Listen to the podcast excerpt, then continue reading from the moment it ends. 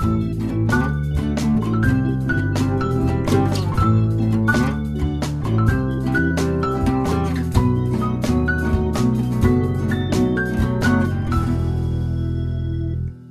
a todas y a todos. José Miguel Martínez desde Frutillar los saluda una vez más. La última vez este año, esta sí que sí, había dicho que la anterior, la cátedra paralela de Peter Horner, iba a ser la última, pero con eh, mi invitado de hoy día nos sacamos este bonus track para el último día del 2023 eh, con una conversación muy enjundiosa y mitológica. Eh, les doy la bienvenida entonces a la cátedra paralela número 69 a mi invitado Juan Ignacio Colil. ¿Cómo estáis, Juan? Hola, José Miguel. Acá, muy bien, muy bien. Contento por estar una vez más acá en el podcast para hablar de, esto, de estos libros tan eh, interesantes, por decirlo menos. Efectivamente. Oye, perdón, no te presenté. Tú habías venido al podcast. Habías venido, si no me equivoco, en mayo del 2022. Eh, y entonces ya pasado tu tiempo, así te voy a presentar de nuevo. ¿Quién es Juan Ignacio Colil? Eh, Juan Ignacio Colil una novela de él tuvo su propia cátedra paralela hace unas pocas sesiones atrás cuando hablamos eh, con Julia Guzmán de El Sol en la Escalera, que es la última novela publicada por Juan en Lome Ediciones este 2023. Pero Juan es, eh, además de escritor, profesor de historia. Sus obras literarias han obtenido varios premios, eh, como el Premio Lerce del 2003, el Premio Municipal de Literatura del 2004, el Premio Cosecha Roja de Novela Negra del 2018 el premio de novela Córdoba Mata del 2016, el argentino ese, y el premio de novela Pedro Beoña el 2018. Juan ha publicado los libros eh, de cuentos Ocho Relatos y Al compás de la rueda, y las novelas Lu, Tsunami, El reparto del olvido, Los muertos siempre pueden esperar, Un abismo sin música ni luz, Espejismo cruel, y la que ya mencioné, El sol en la escalera, que se publicó este año. Además de eso, Juan ha publicado también novelas infantiles Bajo el Canelo y Zumbidos y Estrellas. ¿Quién decir, Juan? Ahí están tus, antecedentes para los que no sepan. Yo quería te conocer acá. Y, si te parece bien, eh, te propongo que entremos de lleno en el tema que nos convoca. Me parece, entremos, entremos en estas dos novelas. Bacana. Ya, como a modo de introducción de las dos novelas que elegimos, este es un doblete eh, que fue propuesto por Juan. Juan las propuso por separado y yo le dije, ¿y si las hacemos en doblete? Y fue buena idea porque creo que fue una lectura bastante enjundiosa en términos del contraste que se genera entre una y otra. Vamos a hablar de las novelas La ciudad de los Césares de Manuel Rojas y Pachapulay de Hugo Silva, ¿no? que son dos novelas que toman de base el mito de la ciudad de los Césares, que es un mito de una ciudad antiquísima que fue buscada durante siglos por aventureros españoles, eh, una supuesta legendaria ciudad escondida en algún valle cordillerano entre no sé, desde el norte, el norte de Chile hasta la Patagonia, que tomó su nombre de la expedición que encabezó en 1528 el capitán Francisco César, a las órdenes de Sebastián Caboto, en el oeste de la actual Argentina. Em, hay, varios, hay varios mitos, ¿no? no sé si a lo mejor tú, Juan, quieras contar un poco de eso, pero yo no me metería tan profundamente en el mito y en sus variantes, sino más bien entraría como en la ficción de las novelas, ¿no? Y lo que tratan de contar. Pero cuéntame tú, Juan, de esta lección. Esta lección me parece súper interesante. Bueno, eh, esta, novela yo la leí cuando, cuando era niño, cuando estaba en el, colegio, en séptimo, y nos dieron a leer esto. Era parte de como el plan lector. Justamente, eran parte del, del, plan lector. Y la verdad es que a mí me gustaba, bueno, siempre me ha gustado leer. Eh, yo estudiaba ahí en el centro, entonces eh, cuando tenía que ir a comprar libros, después salía a, buscar los libros por ahí por San Diego Y, los compraba, entonces era parte del, ejercicio también. Y no, no entendí, en, ese, en esa época, ¿cierto? No, no cachaba mucho. Y cuando leí La ciudad de los Césares, quedé maravillado con el tema de, los paisajes, me, imaginé todo un, esta cosa de las expediciones en el sur, ¿no? el, el viento, los ríos, los bosques, eso, eso me, gustó mucho, y creo que con el tiempo en mi cabeza se fue como ampliando esa, esa sensación. Ah, como que creaste tu propia mitología de, esa lectura de, la infancia. Claro, claro. que, pasa mucho, ¿no? que todo se agranda. Justamente. Y bueno, ahora la, lectura, claro, cambia un poco la, visión que yo recordaba. Y lo mismo pasaba con Pachapulay, porque también la leí, eh, creo que ese mismo año, Y, también me, dejó así como, eh, no sé si en shock, ¿no? ¿Cierto? Porque mezclaba toda esta, toda esta idea del, bueno, del, viaje, la expedición, pero además el salto temporal, ¿no? que siempre una, una cosa muy interesante. Y además, ¿cierto? Con el Pachapulay lo mezcla con, con el tema de, del Teniente Bello. Sí, sí. Entonces Era, era también un elemento para mí absolutamente novedoso y, además como está hecha Pachapulay, que parte como, como, una ficción muy, entre comillas, realista, ¿cierto? Planteando que, un, que un diario que, que llegó, que son las eh, lo, que escribe un tipo que se encontró, entonces al tiro te mete en una, en una ficción, ¿no? Sí, eh, y, le da ese toque de, de, realidad, por así decirlo. Entonces eso también me, me gustó mucho, cuando lo leí en su momento, bueno, y ahora obviamente también eh, uno ya con más, con más lectura, ¿cierto? Se da cuenta de, de las estrategias, ¿cierto? Y las técnicas que ocupa cada uno de los escritores para ir desarrollando su, sí su narrativa, su narración. ¿eh? Sí, sí, Entonces a mí me, llamó la atención y me llama mucho la atención eh, porque La ciudad de los Césares de Manuel Roja es una novela que se publica, según entiendo, el año 37. 36. 36. 36 ¿ya?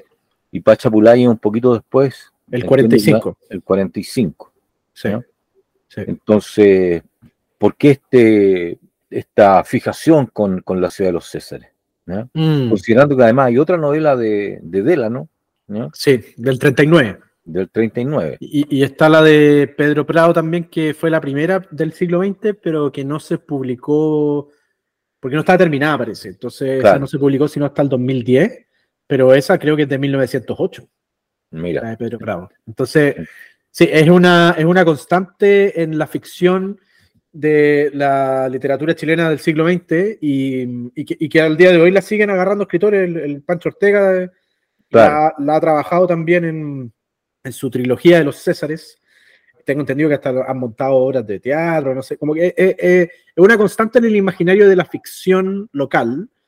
Sin embargo, es interesante como, claro, desde el siglo XVI al siglo XVII o XVIII incluso, seguía siendo como un mito, ¿no? Seguía existiendo esta idea de que había una ciudad de oro perdida en algún lugar, tipo El Dorado de Chile, y en algún momento eso pasa, así como de ser un mito a ser material de ficción literaria para escritores.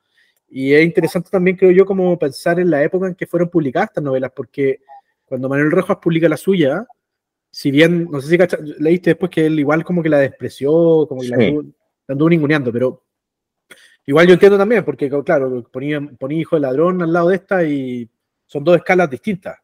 Pero igual es interesante que en la época en que se publican estas novelas, no, creo yo no había tanta literatura de fantasía o de, o, de, este tipo de aventuras, sino porque está como, como así, no sé, el mercado de literatura chilena hoy en día puede estar medio dominado por la autoficción, por decir algo, en ese tiempo era el criollismo.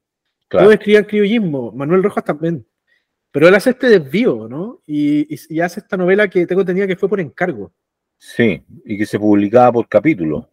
Era folletinesca. Eso, también es interesante, ¿cachai? Sí. Y tal vez, pero podríamos contar muy brevemente de qué va cada una, para que sepan los auditores y auditoras si no las han leído o no las conocen. Eh, en la ciudad de los Césares, de Manuel Rojas, que es la del 36, el protagonista es Onaisin, que es un joven Ona de Tierra del Fuego, que en algún momento de la novela es recogido por hombres blancos y se cría con ellos y se convierte en un buscador de oro. Y en una expedición descubren esta ciudad perdida y habitada por descendientes de conquistadores españoles, que está em, enclaustrada, ¿no? también es una ciudad cerrada en sí misma, eh, y que tiene un conflicto político-social crítico en el momento en que llegan ellos entre dos bandos que son los césares blancos, que serían los españoles, y los césares negros, que serían como los, indígenas que habitan esta ciudad. Mientras que en Pachapulay, de Hugo Silva de 1945, eh, está esta cruza, por así decirlo, que mencionaba Juan, que es como entre el mito de la ciudad de los Césares y la leyenda del teniente Alejandro Bello, que da nombre a esa famosa y manía frase de más perdido que el teniente Bello, porque fue un aviador que en 1914 se salió en su avioneta y se perdió. Y la novela de Hugo Silva propone que él se pierde en algún lugar del altiplano chileno y ahí encuentra, eh, aterriza como en un lago seco rodeado de montañas y despierta en Pachapulay, ¿no? Como que en algún momento pierde el conocimiento y despierta en Pachapulay, eh, donde está esta ciudad de oro, ¿no? Donde el oro es tan abundante que vale menos que, no sé, el cobre. Y ahí también él está inserto en un conflicto, de nuevo, político-social, entre la clase reinante, que son los españoles, y eh, el, populacho, como dice Hugo Silva, que son los indígenas. Y entonces, tal vez para empezar la conversa, a mí me gustaría plantear, Juan, y ver tu opinión, desde ya como este contraste, ¿no? Porque en Manuel Rojas uno, creo yo, evidencia al tiro una cierta simpatía o, empatía hacia los indígenas de la novela, mientras que en, la novela de Hugo Silva el punto de vista es completamente colonialista. El protagonista eh, está del lado de, los españoles desde un principio y los indígenas son así como los malos. Y es interesante porque ambas novelas no las leí, yo las leí de corrido y eso fue lo primero que me saltó. Sí, Sí, es, lo eh, es una de las cosas fuertes que, ahora uno al leer estas novelas se, encuentra con, eso. Yo creo que también uno, en, esa época, a lo mejor cuando ellos la escribieron, también están cruzados por sus propios, evidentemente por sus propios proyectos políticos, por, por sus ideas, ¿no? Entonces Manuel Rojas tiene toda esta idea de, mirar eh, a los indios, como le, dicen en el, en el libro, con una mirada mucho más eh, positiva, un poco paternalista, sí, sí, Un, poco paternalista, eh, pero es como la, mirada del, indio bueno, el, indio mito del buen salvaje. Claro, frente a la codicia de, los blancos, de los blancos malos, porque no son todos los blancos, sino un grupo de blancos eh, codiciosos, y que se enfrentan en, definitiva por esto, por mantener esa, esa la ciudad, bueno, y, los conflictos que se plantean al interior del grupo, porque la, expedición son cinco, ¿no? Entonces está Ona y Sin, que representa este, a, los Ona y, esta idea del, indígena bueno, del buen salvaje. Está el, viejo Smith, ¿no? Es, viejo Smith, que es como el líder. Es justamente, ¿cierto? Un viejo, un viejo lobero. ¿no? Está Enrique, que es como una especie de, hermano eh, de, de Onaisin, ¿cierto? Sí, sí, Es como, es que Onaisin fue, por así decirlo, recogido por el padre de Enrique. Claro. El padre de Enrique lo crió, y cuando muere el padre de Enrique quedan estos dos que son, que se, quieren como hermanos, ¿no? Claro. parte de la expedición. Se quieren como hermanos, pero siempre hay una relación de... Eh, ah, sí, verticalidad. Claro, superioridad. diagonal, media diagonal. Claro. Y también está un, personaje que es un español, que es un poco misterioso, ¿no? Eh, sí. Y también está el, famoso que el Tehue, ¿no? Ese, que es como, que vendría siendo como Froilán Vega en, en que es como el pícaro chileno, el roto chileno, que, no fue, que no puede faltar en, en aventuras de esta época. Eh, y, que se las sabe todas porque, porque ha hecho de todo. Porque ha hecho de todo, claro. Sí, sí. Y, ese personaje, ese siempre el personaje simpaticón, el que está echando la talla. Claro. Sí, eso también me saltó, como esa, esa correlación. Ah, y, también está el perro, indio. El perro, el perro indio, ¿no? Entonces, entre ellos se plantean ahí las dudas a quién seguir, cómo seguir, ¿cierto? Porque son buscadores de oro. Entonces, el tema de ellos es la, es la codicia y se van a enfrentar entonces ahí a, a una codicia, por así decirlo, mayor, pero también ellos van a encontrar otras cosas, ¿no? porque en la ciudad de los Césares cada uno va a encontrar, por así decirlo, la parte que le, la parte que le faltaba. Sí, sí, sí, sí. ¿Mm? Y la mitología de la ciudad misma también es interesante, que, que, eso sí también cambia, ¿no? O sea, si bien en ambas novelas es una ciudad que, donde la que conviven españoles e indígenas y mestizos también, en la novela de, de Silva, Pachapulay, cuyo nombre verdadero en español es Nueva Toledo, eh, era una ciudad incaica, ¿no? antes que los españoles la conquistaran, y está ahí perdida como en el norte, en el altiplano del norte de Chile, mientras que esta está eh, en el sur austral. Sí. No sé si la Patagonia, me, perdí claro, Claro. Pero en el fondo es, es, otra la geografía donde está ubicada la ciudad. Claro. Y, mm. y, las fuentes también cómo cambian de cómo se pobló una y cómo se pobló otra, porque, porque la de Rojas, que es una fuente de la leyenda, que es como la, un naufragio, ¿no? Como que hace muchos años eh, la Armada Española tiene unas naves que pretendían conquistar la Patagonia, el estrecho, eh, encallaron, qué sé yo, ta, ta, ta, y así estos españoles terminaron por fundar esa ciudad. Y la otra es que los españoles llegaron a esta ciudad incaica, ¿no? Y como que se hicieron con ella. Entonces, en, la ciudad de los Césares, el, conflicto se plantea entre los, entre los expedicionarios en, la onda de eh, qué partido toma cada uno. Sí, eh, sí, porque unos están acá, los otros para allá. ¿eh? El, tema, el tema racial es importante en, un primer momento. ¿no? porque los tipos rápidamente se tienen que alinear con, con sus iguales, por así decirlo. Es verdad, es verdad. Y pues los conflictos comienzan ahí a, a, pulirse un poco eh, y bueno, y termina como termina la idea, ¿no? ¿Cierto? Es que uno ve, ¿cierto? Que los tipos finalmente toman una decisión que es la defensa de la ciudad y la defensa de, de, esa cultura y ponerse al lado de los césares negros, que no son los codiciosos. Claro, es que, y también el conflicto es el conflicto es causado por la codicia, que es que en algún punto los Césares blancos, o un grupo de los Césares blancos, como dices tú, se enteró de que el oro vale mucho afuera. Claro. que si salen de la ciudad y se llevan el oro, eh, pueden ser ricos eh, y famosos fuera de la ciudad. Y, y, entonces este grupo quiere desertar y abandonar la ciudad. Y los Césares negros dicen, si ustedes abandonan la ciudad y la dejan abierta al mundo, vamos a ser saqueados, destruidos, etcétera. Entonces igual también hay una postura ahí que, me, que, la encuentro re interesante, ¿no? Porque tiene que ver como con, em, incluso como una, igual encuentro válida la postura de, este grupo de, los césares blancos, que son los malos más encima, pero como de querer irse, como, ¿no? como libre albedrío, ¿sí? ¿cachai? Y encuentro como conservadora la postura de los césares negros de como, loco, no, no se pueden ir, hay que mantener el status quo, que es, eh, creo yo, un poco como la de Pachapulay a la inversa, que también es como muy, es una novela encuentro muy conservadora en ese sentido, de hay que mantener el status quo de eh, los, la familia Cisnero, que es la clase reinante y gobernante de esta ciudad, eh, y eso es lo que en el fondo el protagonista trata de mantener hasta un cierto punto en que, que encuentro muy bonito eso en la novela, en que ya como que el peso de gobernar como que le cae encima y, y queda chato como de la politiquería de Pachapulay y decide virarse perdón, ahí estoy diciendo, estoy diciendo como un detalle en la novela y a lo mejor la gente ni sabe de qué estoy hablando. Lo que pasa es que el teniente Bello llega a esta ciudad, se hace rápidamente amigo de los españoles, porque en un encuentro en el altiplano le salva la vida ni más ni menos que al gobernador.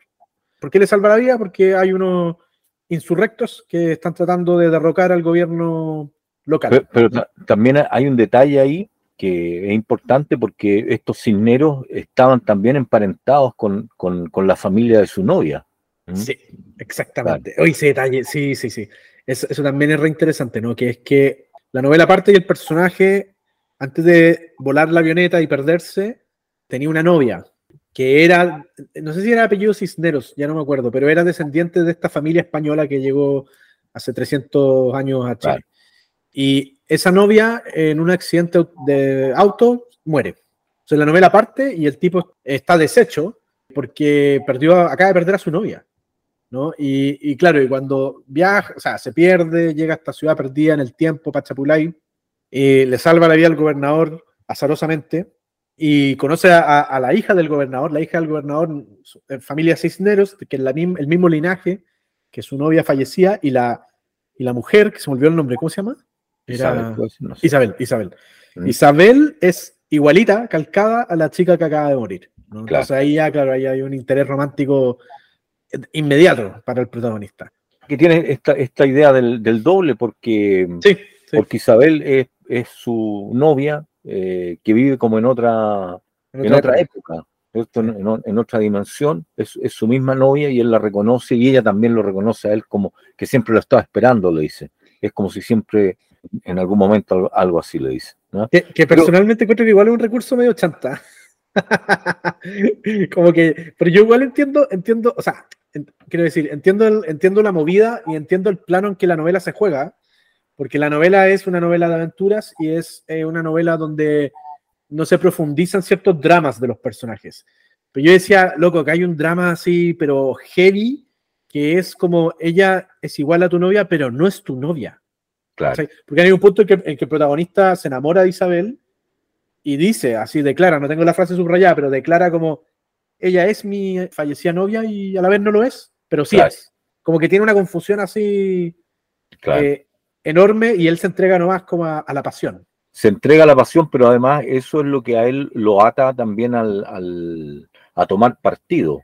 Aparte una cuestión de clase, sí, eh, porque como tú decías, es muy conservadora y en el fondo el, el teniente Bello acá llega, llega al estallido de Pachapulay. Sí, ¿Mm? sí. No, es que, es que, cacha que eso, es fascinante porque yo, ya, yo estas novelas también las había leído hace mucho tiempo, cuando adolescente. Luego, la de Manuel Rojas nunca más la volví a leer hasta ahora, hasta ahora que tú la propusiste.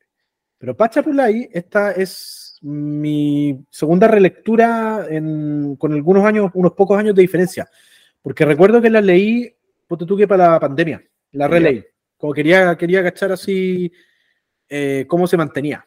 Y yo creo que son, son grandes novelas en, su propia medida, como decirlo. Entre, en la comparación entre una y otra, yo, yo preferiría Pachapulay, la encuentro narrativamente una mejor novela. Mm. Pero políticamente me complica un poco, como que me, me, incomoda un poco, ¿cachai? Y es chistoso porque, porque tocando el tema, esto es una anécdota, tenme paciencia acá, Juan. Ya, cuando pasó el estallido social, a todos se nos revolvieron las emociones un poco. Y como los que somos escritores, claro, yo empecé a preguntarme cómo uno puede como dar cuenta de esto en, literatura. ¿no? Que era una, pregunta como de, ese año o de esos años, como en 2019, 2020. Y justo, claro, releí el 2020 esta novela, a principios del 2020, y, y, me llamó el tiro eso la atención, el estallido social de la novela, pero que el estallido social está puesto desde el lado de la clase gobernante, y el pueblo era tratado con un desprecio, weón que me llamó demasiado la atención, así como estos indios, ¿cachai? Estos mestizos, el malo del mestizo Pancho Piñiña. Claro. Y ya, pues, y, en ese momento, en 2020, se me ocurrió y dije, oh, sería como una gran novela, como escribir el reverso de Pachapulay. ¿Cachai? Y, y pues te tuve que titular la novela, en vez de, este es un proyecto de novela que nunca voy a hacer, pero que se me ocurrió en ese momento en vez de Pachapulay, que es el nombre eh, indígena que le, que le ponen en, Hugo Silva su novela, titularla como Nueva Toledo. Así como, como ya desde el título hacer el reverso, ¿cachai?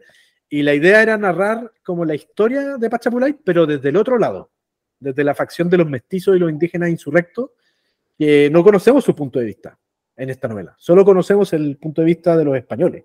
Claro.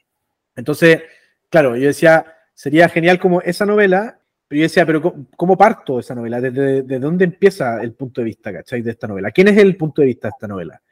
Y se me ocurrió que el narrador fuera un, como un personaje que aparece en la mitad de la novela, que es un paje del Teniente Bello, que se llama Don García Álvarez de Toledo, que aparece de la nada así como, como un desertor de... un desertor, claro.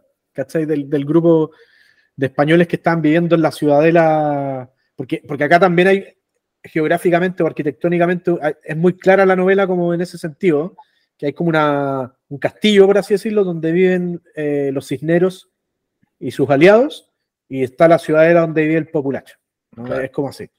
Además, en la novela se explica que, digamos que está um, Cisnero, el gobernador, que mantiene la, tradición, que, tiene el poder, ¿cierto? Y que a él, le viene todo desde, desde, la época de 300 años atrás hay un grupo eh, reformista guiados por el sobrino, sí, sí, sí, Que, son también... ¿Qué otro eh, antagonista?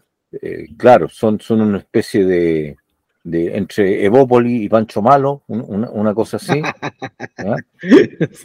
y, y, después está el, otro partido que, lo llaman, ¿cierto? Como, como los insurrectos, donde están todos los, los mestizos, los indios y, toda la, la chusma insolente que, entonces es, bien interesante porque hay, hay un momento también que, que, el teniente Bello, cuando está gobernando, esa parte que tú, que, que tú mencionas, que en, algún momento nadie, nadie te va a agradecer lo que has hecho. Es como, Eh. ¿Ah? nadie, te va a agradecer lo que hiciste, los sacrificios que hiciste y todo lo ¿no? Sí, sí, sí. Como muy, muy, muy Pinochet, muy. No, es que, no, es que incluso hay un punto, es que es heavy la cuestión, porque hay un punto en que en que él eh, renuncia, y que más encima renuncia, creo yo, por la, como muy movido por la emoción, que es que se pelea con Isabel, por una pelea weona de celos. Claro. Y eso hace que él dimita. y queda, y, loco, y, yo ahí dije, ¿de qué año esta novela? Porque queda una junta de gobierno que está compuesta por militares de la facción española. Entonces, sí, hay, hay, ecos, pero esta novela es del 45. Pero es interesante en ese sentido como el análisis político, creo yo, de la novela, ¿no? Como que, lo que estamos conversando ahora, ¿cachai? Y yo decía, claro, esta novela es fascinante, pero sería genial leer esta misma novela desde el otro lado. Desde, desde el punto de vista que está desde la ciudadela, mirando a cómo llega un completo desconocido y de la nada se hace con el poder.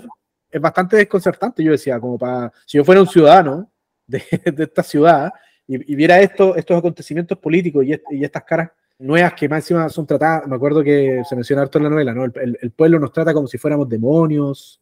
Claro, porque tiene que, tiene que ver además por, por el uso del, de, las armas de fuego, que, Eso, que el teniente la, la, la tecnología.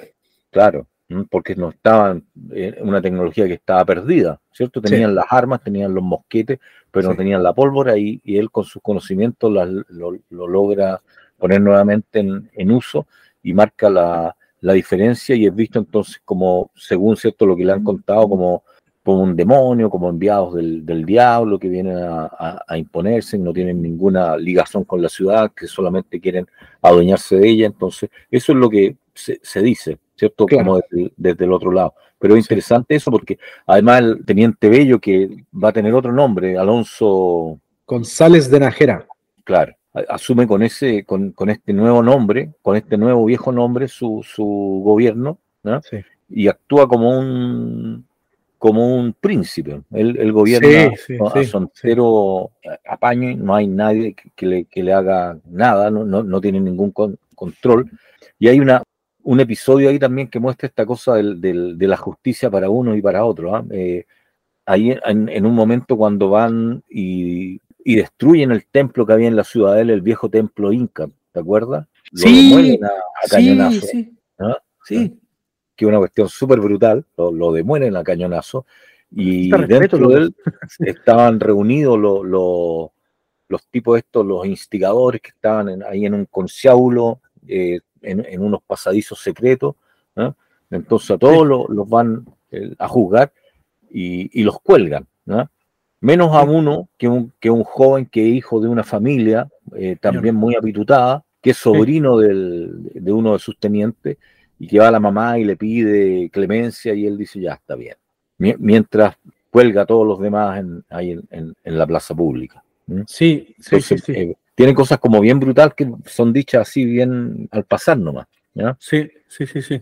Eh, pero ese es el contraste como que, que me saltó el tiro, porque yo reconozco que, es una gran novela, como de aventuras. Es la construcción de mundo, la, forma en que te mete, la forma en que te mete con esto de que no parte narrando el Teniente Bello, parte este Jason Defman, que es un gringo, que era, que era amigo de aquellos años, del teniente, hace dos décadas atrás del Teniente Bello perdido y se lo encuentra en Nueva York. Claro. Y ahí empieza a él, el Teniente Bello, a narrarle su historia y qué sé yo, y narrativamente va pasando súper ágil, ¿no? Como, eh, y, lo, y las escenas de acción son dignas de, no sé, cualquier película de Hollywood. Sí, ¿cachai? Como que eso, también es la raja. Pero a mí este escosor político me molestaba mucho, que es el que acabáis de tú de, escribir, así como el desprecio por, eh, por todo lo que sea nativo, indígena, y la clara simpatía de una con, con el linaje español, ¿no? como el, colonialismo exacerbado de la novela. Claro. Y, también, pero también hay que reconocer que es una novela de, su época, del 45, porque el mismo protagonista también es más machista que la cresta. Eso también es muy chistoso. Sí, pues tiene todos los tiene todos los ingredientes, diría yo, como pues, de, de una película. No sé por qué no han hecho una película de esta de Pachapulay o de la ciudad de los Césares. ¿eh? Tienen, tienen harto. Sí, bueno, total. ¿Mm? Estoy súper de acuerdo. En, la ciudad de los Césares también está eh, esta cosa del, enamoramiento. Entre Enrique y Sasiulp. que, es como también, es una gobernante española. Claro. y, también se produce en ellos este enamoramiento y es parte de, por qué, eh, en definitiva, también ellos piden o, toman partido por uno y por otro. Pero también en, esta eh, imagen o esta idea antigua, estamos hablando del siglo pasado, de, 1930, eh, y, me, y, me, recordaban mucho esta imagen, estas películas de donde aparecen las princesas o las reinas, así, sí, sí, ¿cierto? Y, viene el caballero a, salvarla, y, esta imagen como romántica eh, de, la dama en aprietos, ¿no? Es como eso lo, que se, lo que se repite. ¿no? Tiene hartos tropos como de, ese tipo de género. Claro, claro. Pero tiene, tiene eso. Además, volviendo sobre estas dos figuras en, cada una de estas novelas, que el, que el Tewe y, y Froilán, que representan esta idea del, del, pícaro chileno, el roto chileno, eh, pero que acá, además, muy serviciales, siempre están eh, del lado donde esté su jefe nomás. Ellos, ellos eh, le echan para adelante nomás para donde le digan, pero no tienen como una un motor propio, una, una visión, ¿no? Sino que solamente son muestran esta idea del, del, chileno patiperro, que, que, ha trabajado en mil cosas, eh, que no tiene mucho estudio, pero que es un tipo fiel, que es un tipo esforzado de trabajo, esa, esa es la, es la idea. ¿no? Y, y, habilísimo, habilísimo para todos. Claro. Este personaje, Froilán, que el slash que el Tewe, eh, me recordó, por ejemplo, cuando en la cátedra paralela de Mampato, también había un, roto chileno, un pícaro metido ahí también en, el, en la aventura mm. de la casa de ballenas que creo que se llama Tato, me parece. Pero es un personaje que, que aparece mucho en, sobre todo en la ficción chilena de la primera mitad del siglo XX. Sí, yo creo que está, está súper claro y están muy bien hechos los personajes, eso. Aunque evidentemente en Pachapulay eh, tiene más espacio, ¿no? El, personaje hace mucho más cosas, brilla mucho más. Es, mucho más versátil. Claro. Y ambos son también, y yo creo que es como los dos autores lo reconocen, tal vez Hugo Silva lo, muestra más así, como, como tú dices, tiene más espacio, son también como lo, que los gringos llaman el comic relief, como donde poner un cierto humor o tallitas en la novela, como que usan estos personajes para ese tipo de, acción o de, o de modo de mirar, ¿no? Cuando, quieren poner una talla, ponen al personaje, ¿cachai? Diciendo alguna, alguna cosa media vivaracha. De hecho, me, acordé una que era muy... me da risa la cuestión, era muy incorrecta, así que era como eh, al final, como en el clímax de la novela, ya está quedando la, la cagada. En, una, en la de Manuel Rojas, es como un combate que va a ocurrir, una, batalla campal entre los Césares negros y los Césares blancos. En el caso de la de Pachapulay es como ya eh, prácticamente la destrucción de la ciudad, ¿no? Y González de Najera, teniente de ellos, va a buscar a Isabel y dice, bueno, ¿y qué pasa si no me quiere escuchar? Y Froilán le dice, le manda un cachetazo nomás. Y listo. Y entonces llega el teniente Bello y Isabel efectivamente no lo quiere escuchar. El tipo llega y le manda nomás una bofetada que la deja inconsciente y cuando se la lleva así como de vuelta, eh, Froilán le pregunta, ¿y qué le pasó? Y el tipo le dice, usé el método Froilán Vega para tratar con las mujeres. Claro. Incorrecto. Sí, evidentemente está otra época. Otra época. Pero eh, eh, uno, uno recuerda como películas de Hollywood así de la época, eran cosas que se ocupaban mucho el, el, Eran así, eran así. O sea, no, y de hecho, para, si, mi problema creo yo no es, em, no es el cachetazo en sí mismo, porque, a ver, hay obras, por ejemplo, no sé, de cine negro, de novela negra también, de esa época, como decís tú, que ocurre esto, ¿no? Que la fe fatal la fueron un cachetazo, qué sé yo. Como que no es eso lo que me llamaba la atención, lo que me hacía horrible internamente, es que es como muy tratado para la risa. Sí. Es como, es como medio la chacota la cuestión. Claro, no es que, porque a mí me caen bien los personajes desvergonzados, ¿no? Pero el, este, tipo, el personaje de Teniente Bello González de Najera, no me cayó bien, me, me, pareció como medio cachetón. Y en el caso de, por ejemplo, de este cachetazo, también lo, lo, sentí como un poco así, como medio, como superficial, weón. Esa, es la palabra, fíjate, superficial. No, no, había un drama así como que bullía por debajo, como pasa en ciertas grandes películas del cine negro, donde el cachetazo eh, dentro del contexto de, la historia tal vez está justificado, ¿no? Acá era, era, todo bien pendejo, ¿no? Lo que yo te decía antes, ¿no? Cuando él dimite, es por una razón súper claro. pendeja, ¿cachai? Súper cara chica. Pero esto, todo esto que estoy diciendo no le quita peso a, a todo lo que sí funciona en la novela, que es, no sé, todo lo que habla de las escenas de acción, de la construcción de mundo, ¿cachai? Porque yo creo que el, tema de esta novela es que los personajes, porque en el fondo también tiene esta, esta cosa media folletinesca en, en su narración, no están tan desarrollados, ¿no? Pero todo lo demás sí está desarrollado. Todo lo demás, eh, yo encuentro que es, como tú decís, podría ser una serie de Netflix. Sí, yo, yo creo que eh, tienen, tiene eso esos ingredientes de, de, ser una, las dos eh, novelas donde hay bastante acción creo que se desarrolla mucho más todo en, en, en Pachapulay. Y, también eh, están dejando caer estas formas de, entender el mundo, porque eh, yo creo que también se, representa. Mira, de alguna manera, eh, a, mí me llamó la atención porque en, el, en, la ciudad de los Césares hay este modelo como corporativista. ¿Ya? Donde, ¿En qué sentido? En, el sentido que, que, hablan ellos, que dicen que los Césares negros están representados por, en, un consejo. ah, sí, sí, sí, eh, y en ese consejo están las diversas actividades que se realizan en la, en la ciudad. Y el consejo son varios, son como 13. Entonces, parte de ese consejo es un consejo corporativista. Estamos hablando de los años 30, esa cuestión tiene reminiscencias media del, del, fascismo italiano, de, todas esas cosas así medias eh, del, corporativismo. No sé si viene de ahí, no, no soy tan, tan ducho en, en, esas materias. ¿Ya?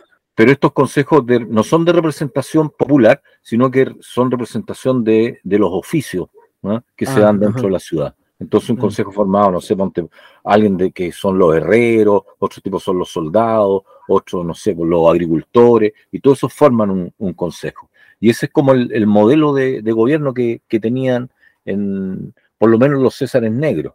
¿ah? Sí, Y, y, al finalizar la, la, novela, eso es lo que se impone y la ciudad se salva. Mm. La ciudad se salva y, quienes van a gobernar son este consejo. Y los expedicionarios se adaptan a, a, la ciudad, ¿cierto? Se quedan, salvo el, el viejo Smith, ¿no? que dice que él va a ir a buscar a su familia y va con Onaisin. ¿no? Pero son los únicos que salen, pero salen con la promesa de que van a volver. De que van a volver. En cambio, en Pachapulay el final es la destrucción de la ciudad. No, es heavy, eh, Yo encontré, yo heavy ese, ese final. Claro. Em, es la destrucción total de, la ciudad, de la historia, del linaje y de toda la, la indiada inconsciente, como le llaman en, algún momento, todos los mestizos, todos los indios.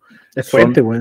Claro, destruidos y, se mueren ahogados porque el lago se, se desagua, ¿cierto? y, sobre la ciudad. Sobre la ciudad. Y no queda nada. Lo único que les queda a ellos como, como un recuerdo permanente es este eh, joven que se convierte en su... En su, en su paje. Claro, en su, paje, mayordomo. O su mayordomo, ¿cierto? Que lo sigue para todas partes. Y, y, de alguna manera se, se perpetúa la, la relación de, de servilismo. Sí, sí. Cacha que de eso que estáis diciendo. Es que yo encuentro fuerte ese. a eso me refiero con que la novela.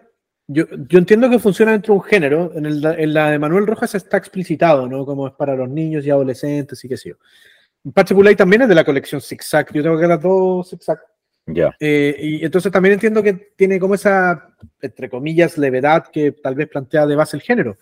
Pero yo creo que ocurren como ciertas cosas medias horribles y que pasan coladas como muy superficiales, ¿cachai?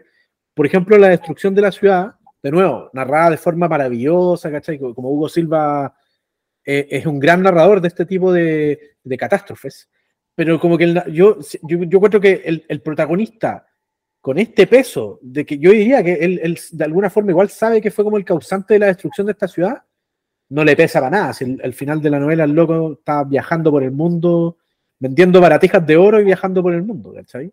Entonces, eh, y, eso, eso me impacta mucho, ¿no? Como la levedad con que se trata esa cuestión, como acá murió miles de personas, se perdió toda una cultura, y el loco le da lo mismo, ¿no? Y, lo único que él, hace una reflexión al final es que dice, el lago continuaba vaciándose en Pachapulay. Al darme cuenta de que la ciudad estaba irremisiblemente perdida, recordé con un escalofrío las profecías de los adivinos indígenas.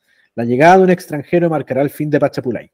Es preciso darle muerte, si no, toda la población perecerá. Y yo pensaba ya casi como, esto es como tal vez una, eh, un análisis mesiánico, pero yo decía, de repente era mejor que muriera este weón. ¿Qué hubiera pasado? los indígenas y los mestizos habrían tomado el poder, pero no, no se habría destruido la ciudad. Se habrían salvado esas miles de personas que habitaban en esta ciudad dorada. Claro. Esto es una especulación, de nuevo. Como que tiene que ver como con estas ideas ramificadas que salen de mi cabeza al leer la, novela y que me chocan estas, estas cosas que me, me, parecían como medias superficiales en cuanto a los personajes, ¿cachai? Sí, porque yo creo que eh, al, al, leerla, mira, esto fue el año 45, ¿y cuántos son? Como 80 años atrás. Entonces, todo el sistema de valor y todo eso cambia. Ahora, eh, yo no, me, imagino que Hugo Silva es un tipo, como podríamos decir, más, más, conservador. La verdad es que no, no, conozco mucho cuál es su... Es su yo tengo entendido que era un aristócrata, era un, un, tipo como que venía de, una cierta alcurnia, a diferencia de Manuel Rojas, por eso digo que es como muy patente, ¿no? Como la, el punto de vista desde el cual se paran ellos, o de, dónde están narrando, ¿no? Porque Manuel Rojas claramente tiene simpatía por el pueblo. Claro. Eh, que de nuevo, tampoco quiero poner juicio de valor en esto, no está ni bien ni mal, solo que creo que yo que a uno como que le llaman la atención estas cosas, a uno le saltan. Ahora de adulto, cuando chico no, cuando chico yo leí Pachapulay y nunca me cuestioné todas estas cosas que te estoy no, diciendo. No, lógico. no, yo tampoco, no, no, no entonces, claro, uno, uno ahora la, la cuestión y la... Pero yo creo que es interesante porque los libros tienen muchas, muchas vidas y muchas lecturas, quizás después en, en, 100 años más, ¿cómo, ¿cómo, se van a leer? Ahora a mí me llama la atención porque estos dos libros se daban, entiendo que se daban a leer bastante en, una época, eh, entiendo que, que Pachapulay eh, es un libro que se editó, no sé, como 50 veces, tiene como 50 ediciones Pachapulay. Sí, ¿eh? sí, sí pero que tampoco está, si, tú te fijas, son, son libros que no son, creo yo, muy considerados por la tradición local, ¿cierto? por la son como así como que son mirados, mirados en menos. Cuando se habla de Manuel Rojas eh, y se habla del, del, criollismo y todo lo que Manuel Rojas hace, con, además con la, la, crítica social que impone y todo eso, nunca se mira esta, esta novela. Se, le hace un, bypass ¿no? Eh, se la ve como un recreo, como, como, algo así. Sí, eso sucede por, creo yo, por varias cosas que tienen que ver con la obra Manuel Roja en términos de que creo que lo definiste muy bien como el recreo o el bypass, ¿no? Eh, eh, primero fue una novela por entrega, se fue publicando en un diario. Después, Manuel Rojas, cuando la despreció o la ninguneó, fue mucho más adelante en su carrera de escritor y él, él decía que cuando la publicaron no se le permitió corregirla, él, era muy eh, de trabajar la prosa, de corregir una y otra vez, qué sé yo. Después tengo entendido que la editorial le pegó unos recortes locos, ¿cachai? La versión que leemos es la versión definitiva, la de la, actualmente la es exacta. Pero yo creo que eh, entre, entre, como el... viejo... Ah, pero mira eso, estoy mirando la pantalla acá y Juan tiene una edición de... ¿Y qué dice? ¿Segunda edición? No, esta es séptima edición. Ah, pero ya se, pero ya se ve antigua. Ya es antigua. Este es del año 72, creo. Sí, del año 72. Mira. Y este Pachapulay. Oh, qué buena, qué buena edición. Esa es zigzag antigua. Sí, este es zigzag antiguo del año 70 y 78. 78, mira. 78, ¿eh? sí.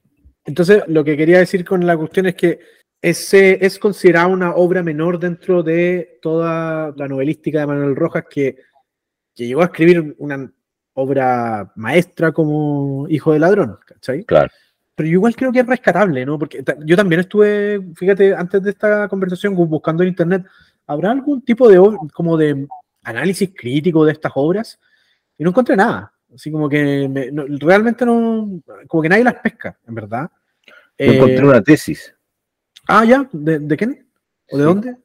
Eh, del año 2005, ¿Ya? De, una, de una joven de, la Universidad de Chile.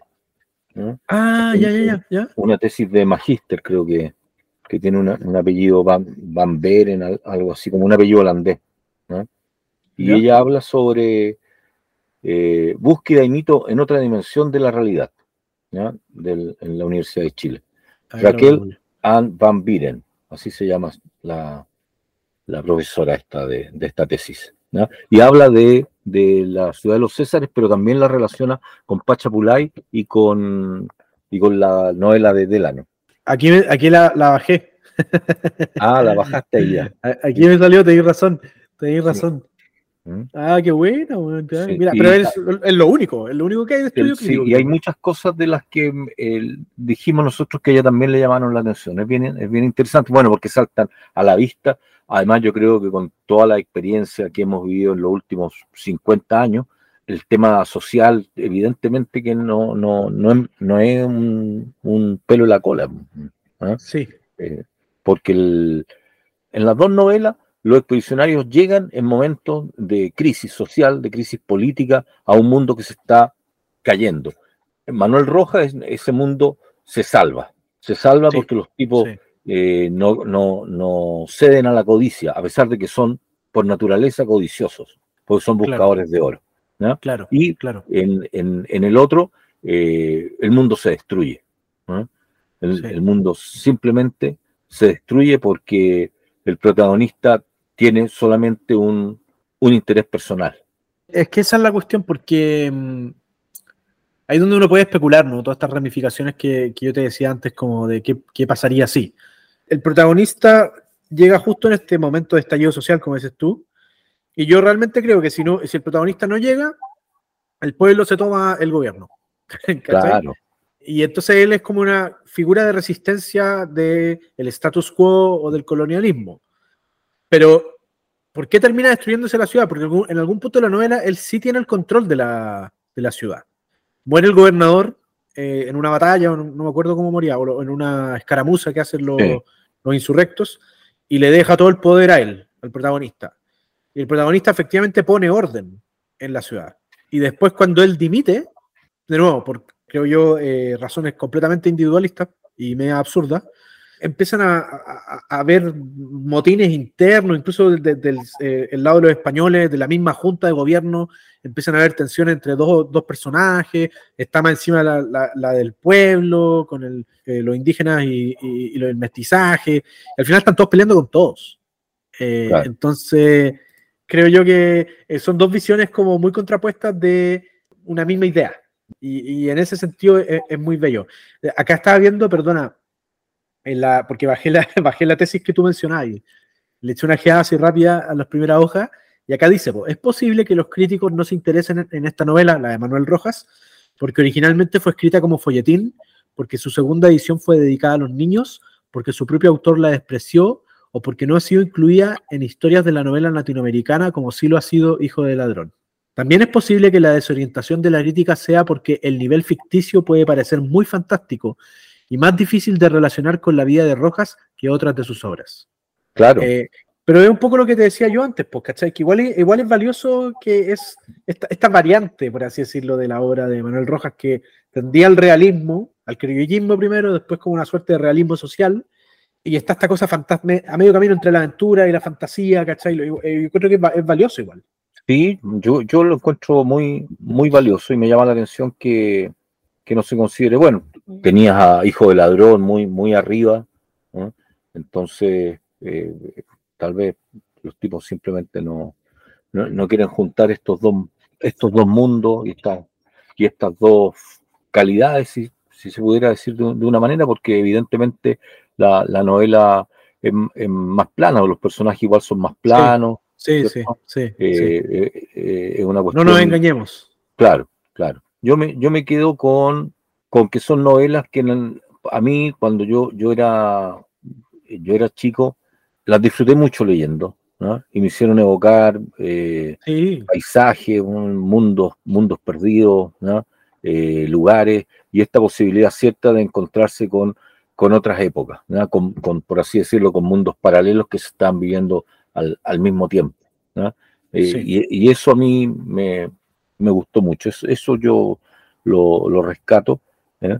Eh, ahora, claro, con todas las cosas que hay, con toda la tecnología, con todas las películas, series, monos, ni cuánta cosa, para los niños eh, tal vez es una lectura muy que no, no, no les llega mucho, no, no les da mucho porque hay tanto, hay tanto estímulo. Entonces. Eh, sí, pues es más difícil llegar a este, este tipo de horas. Sí, sí, total. Ahora, mira, hay una pregunta interesante, porque ¿cuál de las dos te gustó más? Mira, yo creo que, que, que, me gustó más Pachapulay, ¿no? Ya, igual, que más, más, más, un poco más compleja. Eh, es más desarrollada. claro, tiene más detalles. ¿no? La de Manuel Rojas es más apretada. Justamente, es más lineal. ¿no? Sí, sí, Es más, eh, los personajes también son más, más planos en ese sentido. Sí, sí, sí, sí. Eh, en cambio, acá los protagonistas, o sea, fundamentalmente el, bello, ¿cierto? Que el gran protagonista tiene sus momentos de, de duda, ¿no? Eh, este, está eh, conflictuado con, su pasado, con su presente, eh, y como tú dices, a pesar de que es un tipo muy personalista, individualista, pero evidentemente es más complejo, un personaje más complejo. Tiene toda esa carga, que uno la, lee ya con, con otros ojos. Pero creo que son dos buenas novelas y me imagino que debería haber algún, algún guionista ahí que, la, que las tome y la, las transforme en una buena, en una buena película. Eh, sí, sí. Yo, yo, o sea, yo, dentro del trabajo guionístico de una obra como Pacha Pulay, yo creo que, claro, como que ahí también desarrollar más a ciertos personajes, así como darle un poquito más de, carne, por así decirlo, ¿no? Algunos, algunos secundarios que son bien ramplones. Eh, me llama la atención la portada de, la, de esta Zigzag, que es diferente a la tuya, porque es un tipo con uniforme de español así, digamos, de aquellos años, pero con un revólver en la mano, con una pistola. llama, mucho la atención. Eh, pero creo que es una síntesis de justamente el personaje de la novela, ¿no? Como lo que representa esta mezcla de mundos. Claro. Eh, que encontré que, que, ganas de haber leído este, esta tesis o haberle ojeado antes de esta conversación, porque igual estuve mirando ahora y me pillé con cosas re interesantes. Dice, habla de un ensayo sobre la ciudad de los Césares de Benjamín Vicuña Maquena, que es un ensayo del siglo XIX, sobre el mito. Y eh, eh, Vicuña Maquena menciona que dos supuestos Césares, Pedro Oviedo y Antonio Cabos, que dan su testimonio sobre la ciudad en Concepción en 1567, dicen que debido a su aislamiento, al tedio y al ocio de los Césares, estos sufren constantemente de conflictos civiles. Mm, Interesante porque es como un poco también la base de el conflicto civil entre los césares que, hay en, en, estas novelas, pues ambas. Claro. Y también acá, mira, habla, hay un punto que empieza a comparar, como las tres, habla de las tres novelas, porque mete también la de Delano, y empieza a hacer comparaciones de una y otra, y como, por ejemplo, eh, en Pachapulay se cuenta que muchos de los indígenas murieron durante la conquista de la ciudad. La relación entre los que sobrevivieron y los españoles es siempre tensa y llena de conflictos de poder.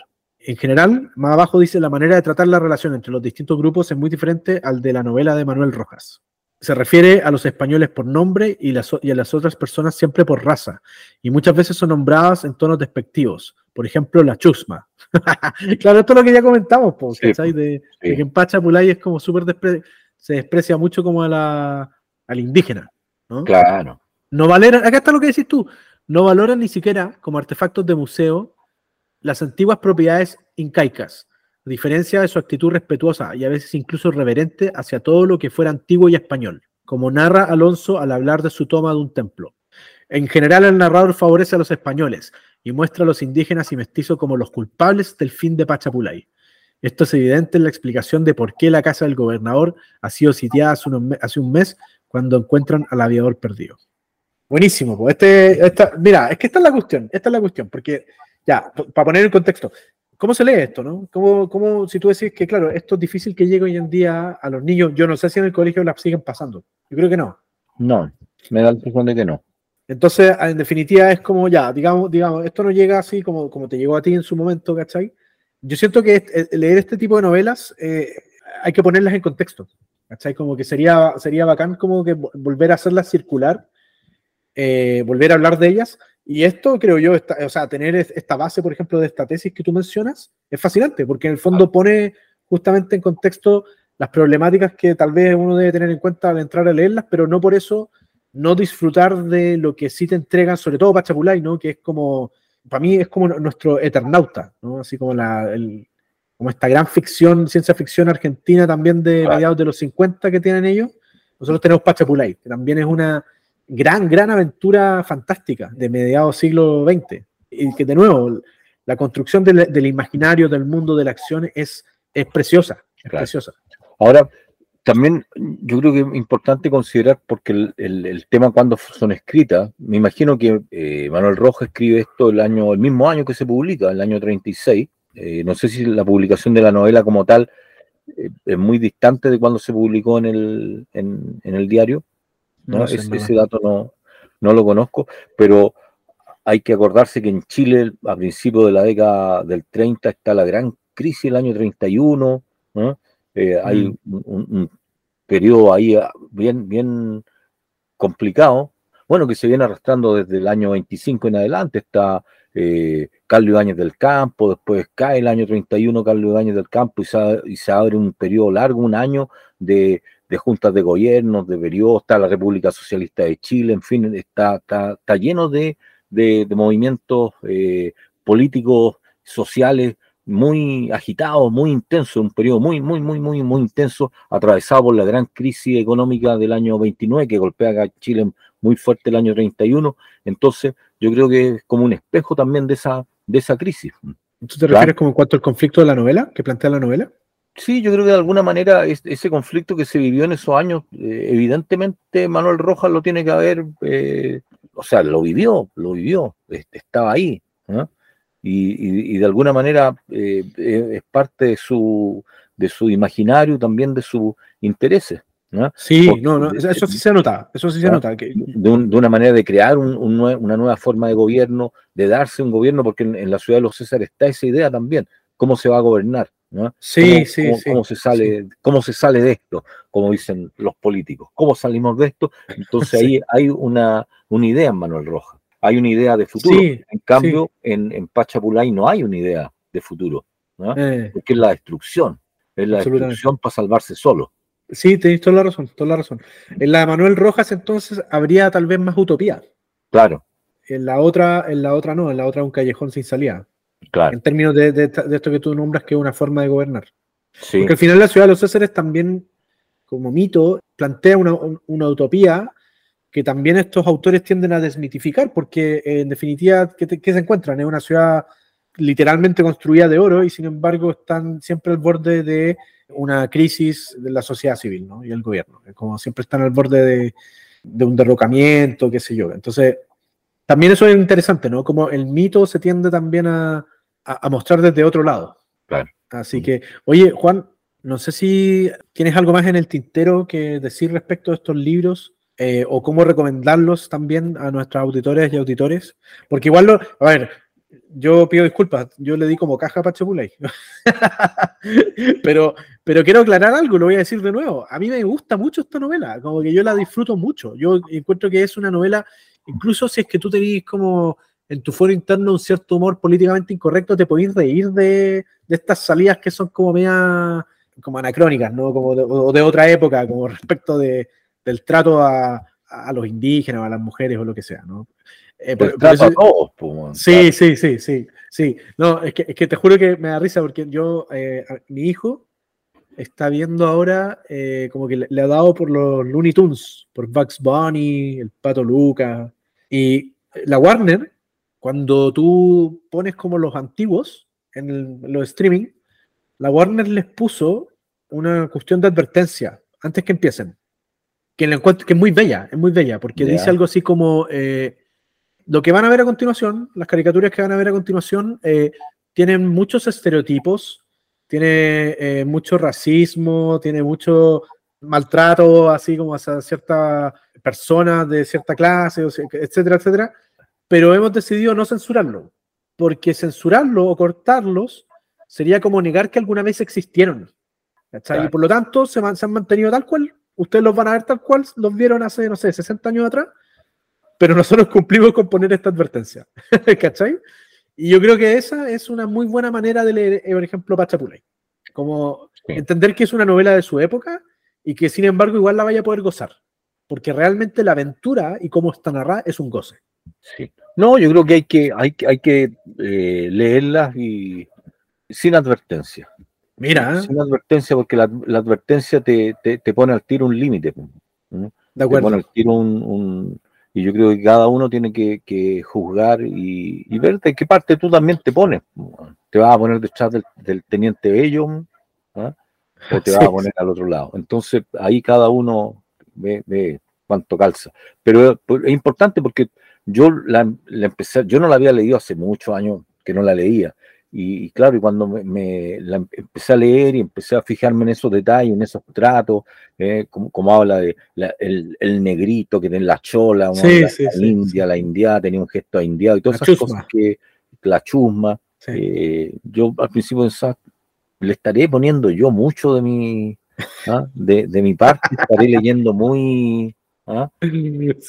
o, es así. ¿no? Sí, sí, sí creo que cada uno tiene que, ir leyendo, pero creo que son, como tú dices, novelas que hablan también de una época y pienso que estas dos novelas, a pesar de marcar una época, hoy día están perdidas, al igual que el Teniente Bello y también como la Ciudad de los Césares. Son pocos las que las han visto. Yo le he preguntado a, amigos si las han leído, ¿no? Me dicen, no, no, las, no las conocen. Las conocen de nombre, les suenan, pero nunca las, las leyeron. Es interesante. Yo, esa, por ejemplo, sí, de nuevo, yo no conozco a nadie más que Pancho Ortega hoy en día que esté rescatando esta tradición. Claro. ¿Cachai? Y eso me llama mucho la atención porque, porque como tú dices, es una tradición perdida, pero, que, pero tiene demasiada riqueza, ¿no? Mm. Y es como cuando uno traduce de nuevo los clásicos, ¿no? Y como que los actualizáis al, al lenguaje, a la lengua de hoy en día.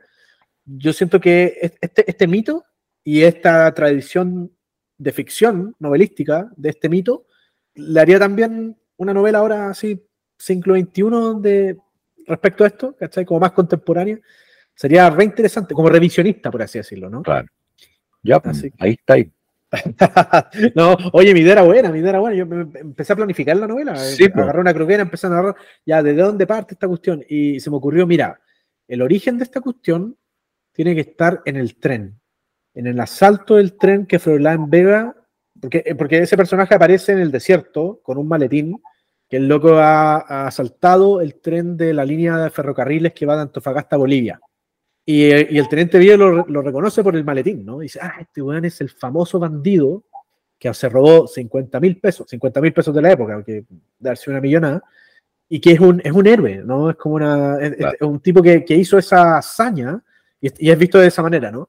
Y yo pensaba, ya, como todo esto tiene que ser el reverso de Pachapulay, en esta novela Nueva Toledo, yo decía, claro, esta cuestión que se narra como una hazaña de este bandido pícaro, eh, poner al tiro el otro punto de vista, ¿no? La novela parte con un cabro chico, un cabro joven que está en el tren. Entonces la novela, el punto de vista empieza en la escena del tren. Cuando llega este tipo a tontas y a locas y empieza a disparar y a matar gente en el tren.